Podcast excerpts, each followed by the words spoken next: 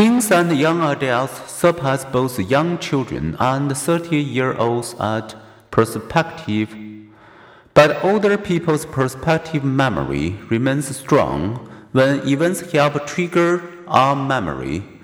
Time based tasks, and especially habitual tasks, can be challenging. To minimize such problems, older adults rely more on time management and reminder cues, such as notes to themselves. This might have helped John Basinger, who at age 76 was to be interviewed by a local paper regarding a psychology journal article on his late life memorizing of all 12 volumes of John Milton's epic poem, Paradise Lost.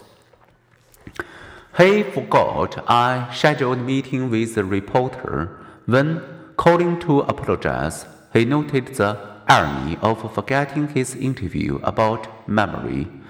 In our capacity to learn and remember, as in other areas of development, we differ. Younger adults vary in their ability to learn and remember, but 70 year olds vary much more. Differences between the most and least able 70 year olds become much greater than between the most and least able 50 year olds, reported Oxford researcher Patrick Rabbitt. Some 70 year olds perform below nearly all 20 year olds. Other 70 year olds match or outdo the average 20 year old.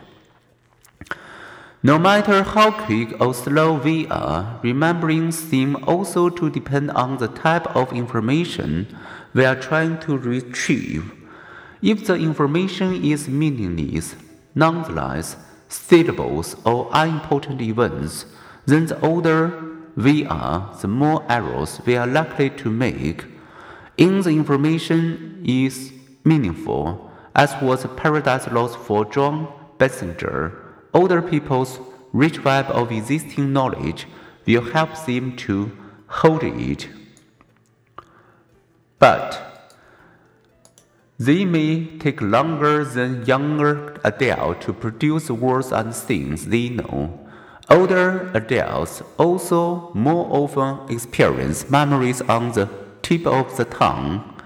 Quick thinking game show winners have usually been young or middle aged adults.